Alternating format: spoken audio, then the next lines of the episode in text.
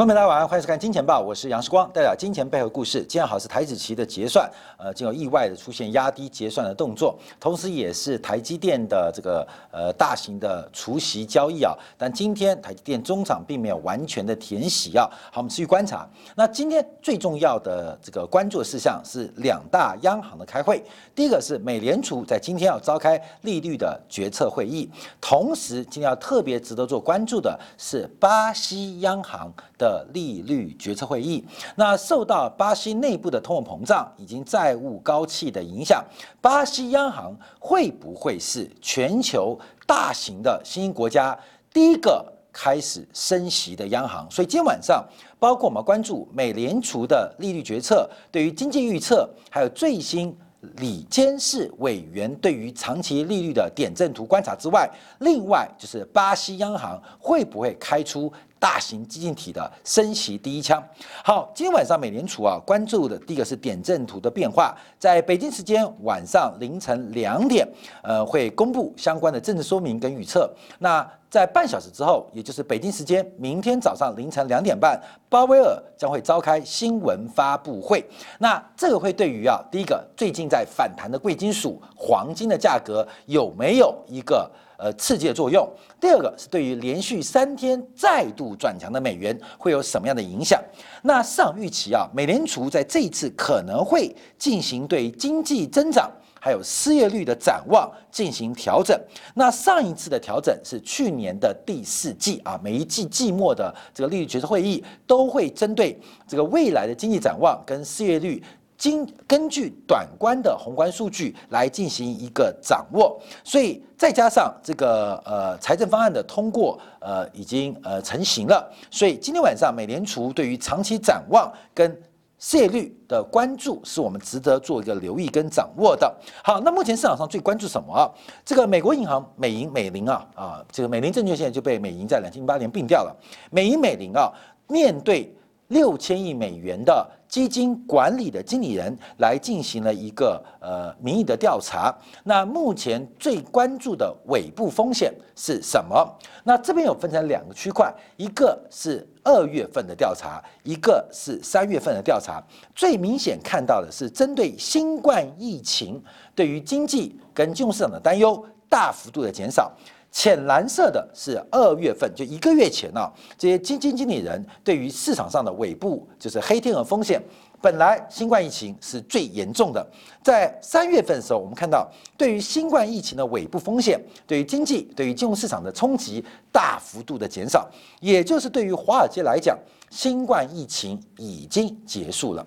新冠疫情的一个对经济影响跟金融市场的干扰已经结束了。那现在最担心什么？我们看到从二月跟三月来做比较，最明显的就是通货膨胀预期以及债券市场的下跌引发的一个缩减的恐慌。那目前这种压力是越来越大，所以今天晚上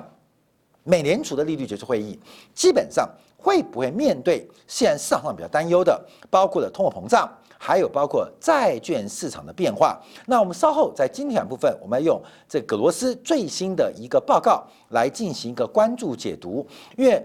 格罗斯有预测到，美联储下一步的动作可能是进一步的扭曲 OT 的操作。那这什么叫扭曲 OT 操作？我们等一下做说明啊。我们先看一下市场上关心什么好。另外，我们在做关注的话，我们看到同时啊，这个百分之九十三的基金经理人认为，未来一年的通货膨胀将会更快上涨，甚至来到历史水平啊。那过去过去。大家期待的是经济成长，可是物价稳定或下跌，这属于最优的啊，最优的灰姑娘的这个经济发展啊。那这种代表，第一个是经济成长率上涨，而物价稳定，代表是浅蓝色的一个关注，就是基金人普遍认为经济成长而物价稳定。那深蓝色的是经济成长之外，通货膨胀也会同步走扬，这是深蓝色的。所以我们看到。二月跟三月很明显看到，目前经纪人对于经济成长是乐观期待，可对于通货膨胀的担忧是越来越大。越来越担忧。所以，我们看到这目前所做关注的。所以，我们回来看一下今天晚上啊，美联储的这个委员们的利率的点阵图会有什么样的发展？这是之前所做的关注。那我们常讲这队形的排列，到目前为止，我们看到在二零二一年年初，所有的委员都认为目前维持在百分之零到百分之零点二五的利率政策不会改变，可能最快要到二零二三年底，二零二三年底才会有升息的可能跟动作，甚至从长期的观察，要到二零二三年开始才会有逐步、逐步缓步升息的发展。好，这是目前利率决策会议的这个委员们。他们所做的一个点阵图，那今天晚上我们要观察啊，这个公布的点阵图会不会有新的一个变化？那我们再往下做关注啊，就是从另外一个啊，这是在芝加哥交易所有做交易的，就是联邦基金利率期货。从联邦基金利率期货市场投资人是怎么做观察？从整个联邦利率期货芝加哥交易所所公布的一个相关数字做观察的话，可以很明显看到，在二零二二年底就会开始升息，所以整个市场上跟美联储之前公布的利率升息的时间出现了非常明显的不同。美联储认为二零二三年。才会逐步升息，可是市场用真金、用白银来压住，认为二零二二年底就会启动升息，也就是明年底美联储就会升息，而且到二零二四年恐怕会加息五次以上，加息五次以上，把现在利率从零到零点二五拉高到甚至接近。百分之二是目前市场上这个隐含的联邦利基金利率啊，就是市场联邦基金利率期货，关没有这个利率啊？你看这种加息啊，到这个一点二二，这个逻辑上，这个逻辑上基本上呃就是用钱去压的啊，这不是开玩笑的，只是压长期的利率期货，基金利率的期货出现了非常明显的升息变化，所以市场上预期比美联储提早了最少一年。最少一年，明年美联储的升息可能就会做加快。好，我们这边啊，当然讲到了通货膨胀预期，也讲到了通货膨胀，也要关注今天晚上包括美国跟巴西央行的利率。的决策，还有相关的会议的摘要，还有包括了会后的记者会。那我们特别关注这个，当然，呃，这个利率走高啊，基本上是个紧缩。那我们要关注另外一个现象，就是美元的转强。那美元的转强其实已经经历过非常长的时间，从今年一月份的低点。八十九点二到三月九号高点九十二点五，在第一季度啊还没结束之际，美元指数就涨幅接近了百分之四，美元指数就涨幅接近百分之四，而且从长期做观察，美元指数已经完成了形态上的整理跟变化。不管从小型的破底翻，还是大型的颈线突破，目前美元指数都有进步转强的变化。假如我们更严苛的标准，也可以看到美元指数目前的转强姿态，它会代表什么样的意义呢？通常美元转强也代表全球流动性正在做收缩的一个过程跟现状。好，美元转强，那当然就知道汇率是两国货币的。交叉的比率，那美元转强必然配合其他汇率的贬值。我们今天再跟大家关注一下，就是日元的表现。这个日元的表现，因为日元啊，在今年以来是对美元大型货币当中贬幅最大的。除了日元之外，还有包括瑞士啊，瑞士法郎也是出现比较剧烈的一个贬值发展。我们之前啊，在经典部分有预测到欧元的贬值啊，就没有想到。贬值的欧元，没错啊，从一点二一贬到了一点一九。可真正啊下跌跟贬值要做放空的话，那空日元或空瑞士法郎，基本上它的利润是更为惊人。因为做多美元有时候可以做多美元的这个相关的一个商品，可是，在外汇市场当中啊，这个交叉汇率的操作当中，可能更多的是包括放空欧元，包括放空日元，甚至放空瑞士法郎。而今年以来，在这个市场当中，尤其以放空日元来讲，出现了极端的暴。暴利，观众注意到，外汇市场杠杆很高，外汇外汇市场的杠杆不是三倍五倍哦，也不是十三倍十五倍哦，有时候外汇市场的这个保证金杠杆可能会在五十倍甚至七十倍以上，看你怎么玩了。所以外汇保证金交易其实是一个非常非常高杠杆、高风险甚至高报酬的动作。所以你看，日元对美元贬掉了百分之六点六。假如由外汇保证金做杠杆，你今年可能已经赚了好几倍啊，好几倍。从呃三月九、三月十五号的这个美元的对日元的高点啊，日元对美元低点，其实今年的这个贬值幅度在两个月。呃的时间贬掉了将近百分之七啊，这也是个巨大的利益。所以我常提醒观众注意到，我们在做这个宏观的分析之后，最重要是多元投资组合的建立。这个投资一定要分散，可能对于商品，可能对于贵金属，可能对于能源，可能对于股票，可能对于债券，有时候有外汇。基本上啊，按照它杠杆所代表的机会跟风险。来进行配置，所以啊，你要说有时候很多一般啊，投资人就说啊，做股票赚钱赔钱。事实上，在多元化的组合当中，可能让你财富。出现巨幅增长的，还不见得是我们认识的股票或商品当中。外汇市场有时候风险看好，它产生的机会跟利润是非常非常惊人的，所以我们会及时为大家来做追踪跟观察。好，日元啊，我们以日元为例，因为日元跟瑞士法郎都是今年以来对美元大幅贬值，间接啊刺激了美元的升值，汇率是两国交叉的比率，所以有人会有人贬就有人升。那日元大幅贬值的一个发展。发生什么事情又要回来讲债券了？哎，你说时光怎么今天不讲债券了？要讲债券了。我们提供一张图让大家了解，这是彭博社的一个数据啊，就是透过日元跟欧元来进行一个套利的活动。那套什么利呢？就是一边是贷，一边是借。我们昨天有提到啊，这个目前呃达里欧提到要做非债务性资产的投资。非债务性资产投资，很多人说什么叫非债务性资产？第一个，我们要辩证什么叫做资产？那什么资产是非债务性的？那另外从逻辑做辩证，很简单，你放空债务，放空债务，它就变成一种非债务的资产，它跟债务是负相关的。那这个操作很特别啊，所以我们今天跟大家报告，第一个是看到机构人。跟真正的有钱人是如何从市场上获取暴利啊，做出无风险的套利，无风险套利，这是最诱人的，不是报酬多高多低，而是无风险的套利。所以无风险套利代表了全球的定价的定锚啊，定价的定锚。那这边啊就举出几个例子，第一个，我们从绿色线做观察啊，绿色线，绿色线就底下这条啊，绿色线，它是十年期日本国债的收益率。那蓝色线是十年期的德国国债的收益率，那不是负报酬，就是几乎零报酬，也就是投资日本跟德国的债务啊，这个投资他们的债券基本上是零报酬，是零报酬。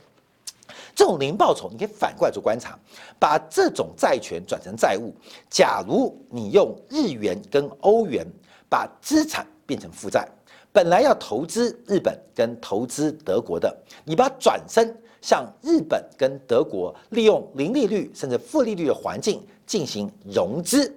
融资来进行啊其他的套利交易。怎么套利呢？就是包括从日元套利，从欧元套利，套什么？套十年期的美国国债，进行无风险的套利行为，会出现非常明显的差异。用日元。去套十年期的美国国债，那其中有换汇点，还有包括资金成本，会比投资纯投资十年期日本国债会有高达八十个基点的套利，呃的无风险利润。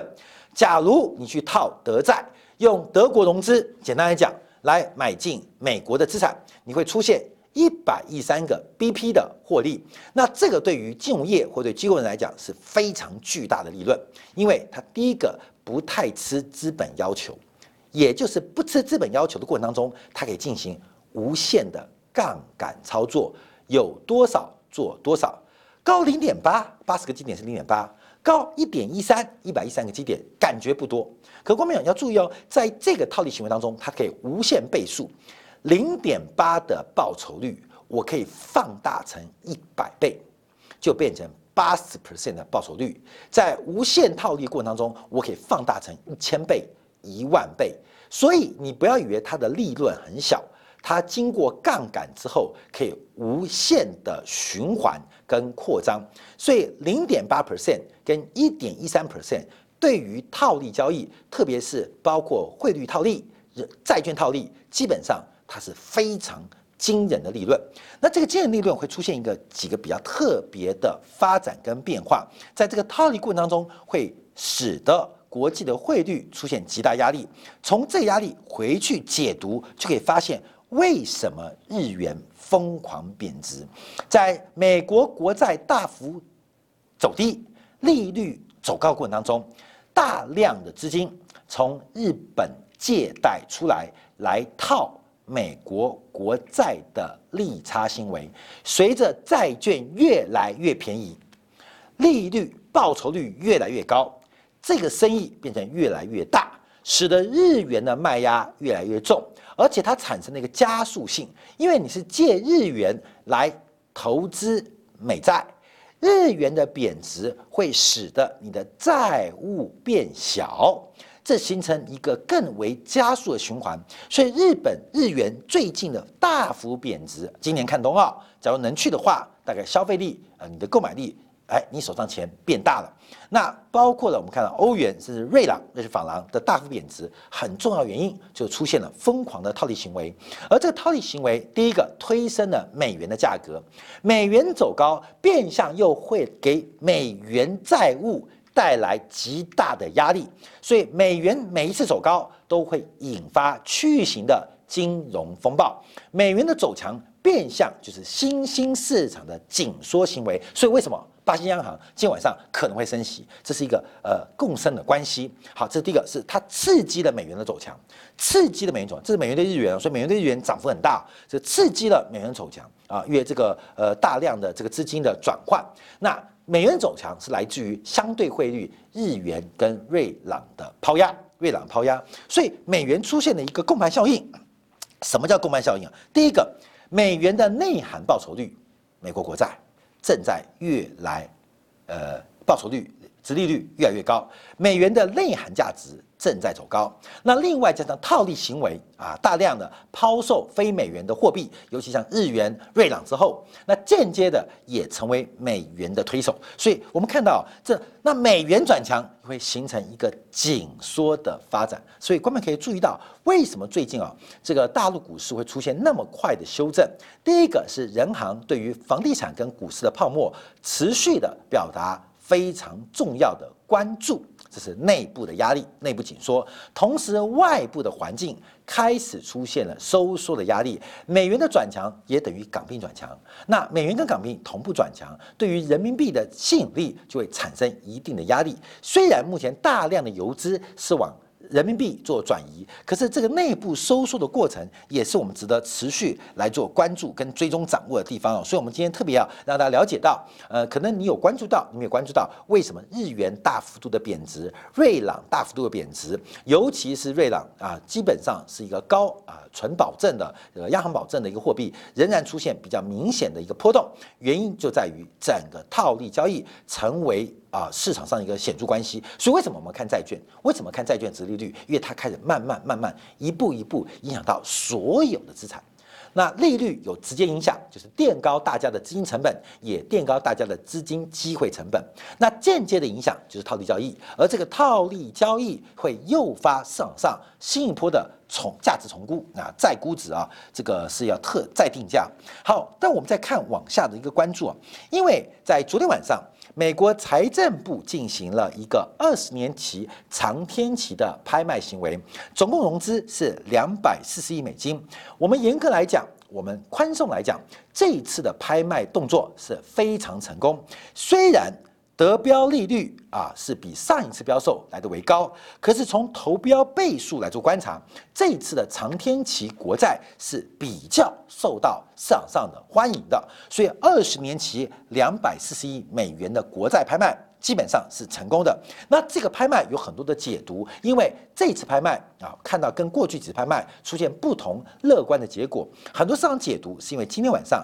美联储的利率决策会议，可能对于债券市场会形成一个多方的思考，可能对于长天期国债会扭转今年以来的一个劣势。那到底是什么样的思考？等一下，我们从葛罗斯最新的观察来跟大家做说明。尤其是美联储不排除在今年底就会启动所谓的 OT。扭曲操作，上一次的 OT 应该是二零一三年，也是美国国债出现了债券抛售的时候，当时美联储用了一出非常特别动作来抹平直率曲线过度陡峭的风险。所以啊，各位要讲回重点啊，因为你不做这操作，我知道。那最近上涨大涨的金融股跟银行股会不会？出现整个涨势中断的风险，就会跟长天期国债为什么拍卖成功？那就会因为预期美联储可能即将出现一些新的操作，而新的操作会影响这 YCC Yield Curve Control，会影响这些曲线的一个陡峭化，而直率曲线的陡峭化刚好是最近使得金融股大涨的最重要理由，基础不牢。地动山摇，所以今天晚上美联储的会议，我们要做多方的观察。好，那我们再往下做解读啊，再回去追啊，为什么？因为我们看到美国债券市场目前随着殖利率的升高，我们看到了中国跟日本开始发生了一些变化，尤其是中国对于美国国债进行增持的行为，我们不能从单方面政治解读中美和缓。啊，看不到任何这种迹象，尤其是呃，明天吧，啊，明礼拜四啊，这个三月十八号，在阿拉斯加，呃，中美双方的外交高层人员要进行一个会晤啊，会晤。那中美和缓，嗯，当然不可能，因为从去年十一、十二月份开始变化，主要是人行或日行的操作当中，为什么增持美债？我们不能单纯从贸易顺差啊做解读，也不能对于中美未来发展的期待做解读，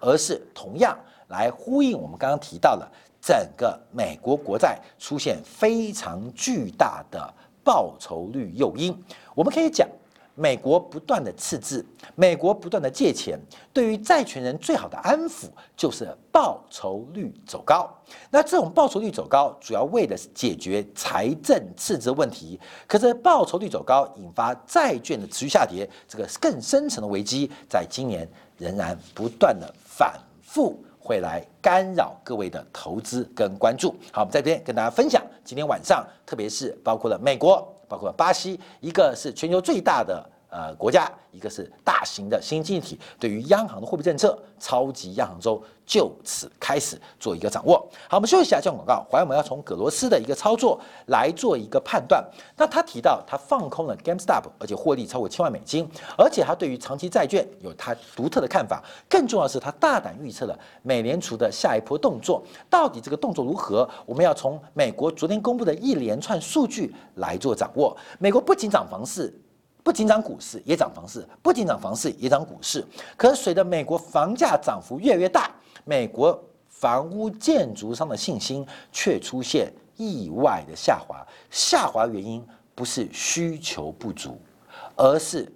盖房子的成本已经开始威胁到整个房地产下坡变化。我们休息一下，在精彩部分为大家做进一步的关注跟解读。